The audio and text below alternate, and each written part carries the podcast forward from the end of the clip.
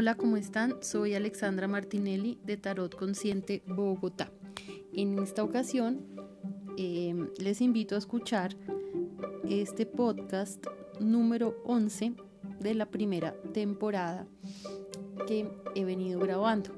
Les voy a contar sobre un tarot que me llamó mucho, mucho la atención, que es el tarot Sola Busca. Sola Busca es el apellido de las familias milaneses em, a las que eh, pues pertenecía este tarot que inicialmente estaban hechos en unas planchas de cobre em, y que también fue pintado a mano. Actualmente este tarot se encuentra en la pinacoteca de Brera, eh, conocida como eh, Brera es una, como un barrio de Milán y es conocido como un barrio bohemio chic, para que tengan idea, o sea que pueden ir a, esa pinacoteca que es gigante y eh, de hecho en internet pueden encontrar el link para visitarla virtualmente. Allí pueden encontrar este tarot que, ¿por qué es importante este tarot? Que reposa ahí desde 2009 pues resulta que es súper importante porque primero es o el más antiguo o uno de los más antiguos que ha sido, eh, que existe, donde conserva ya la estructura del tarot actual que conocemos, con las 78 cartas, o sea, estoy hablando de los 22 arcanos mayores y 56 menores, con sus reinas, sus reyes, caballeros, sotas, bueno. Entonces, eh, ya viene con ese orden.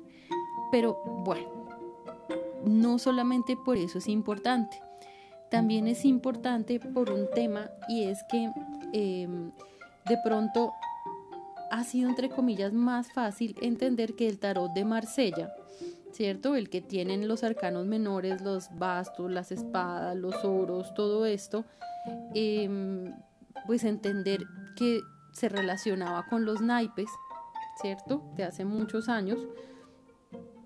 Y posiblemente, pues ese era el, es el más clásico, ¿no?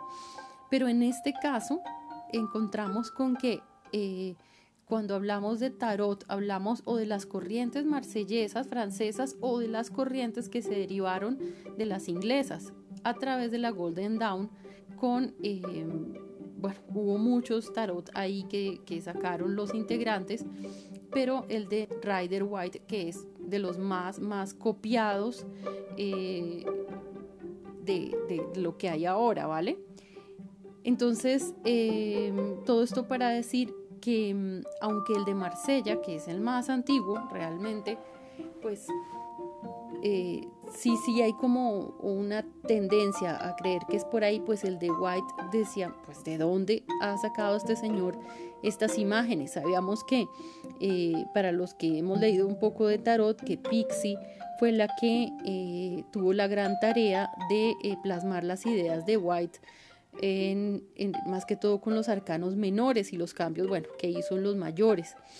Pero lo interesante es que probablemente eh, White más o menos en eso de 1907, cuando lo donaron justamente al Museo Británico, ahí fue cuando él pudo ver esas imágenes y decir, uy, ahí creo que puedo eh, basarme en eso y eso, eso influyó para lo que tenemos ahora como tarot de Rider White y del que, como venía diciendo, se han sacado tantas, tantas copias que no, algunas no se parecen, pero la mayoría sí en base, pues salen de ahí.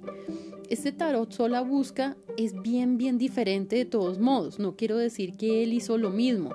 Si hay eh, una que otra carta, eh, por ejemplo, ahora que me acuerdo, la del tres de espadas.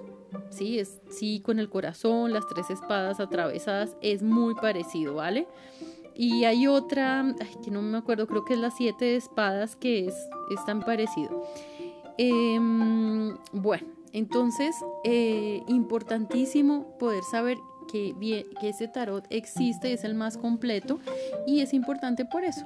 Em, de todos modos, como les venía diciendo, las imágenes que también las pueden encontrar, voy a hacer de esto un post también para el blog para que puedan ver las imágenes en el blog de Tarot Consciente Bogotá especialmente y pues obviamente también pues lo publicaré en la página de, Facebook, en, en, un post en Facebook, porque quiero que ustedes vean cómo en ese entonces, o sea, estamos hablando que fue un tarot de como de eh, finales del siglo XV, eh, inicios del siglo XVI, y allí se plasmaron em, antiguas eh, dioses romanos y también em, personajes bíblicos.